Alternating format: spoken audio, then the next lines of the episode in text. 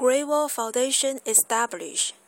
A commemorative meeting was held at the Great Hall of the People on September the 1st to mark the 30th anniversary of late Chinese leader Deng Xiaoping and Xi Zhongxun's inscription, Love Our China, Repair Our Great Wall.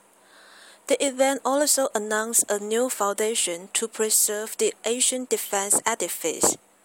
Impressive achievements have been made in the protection of the Great Wall over past decades but preservation efforts in less developed regions continue to suffer from lack of personnel, poor planning, and understanding.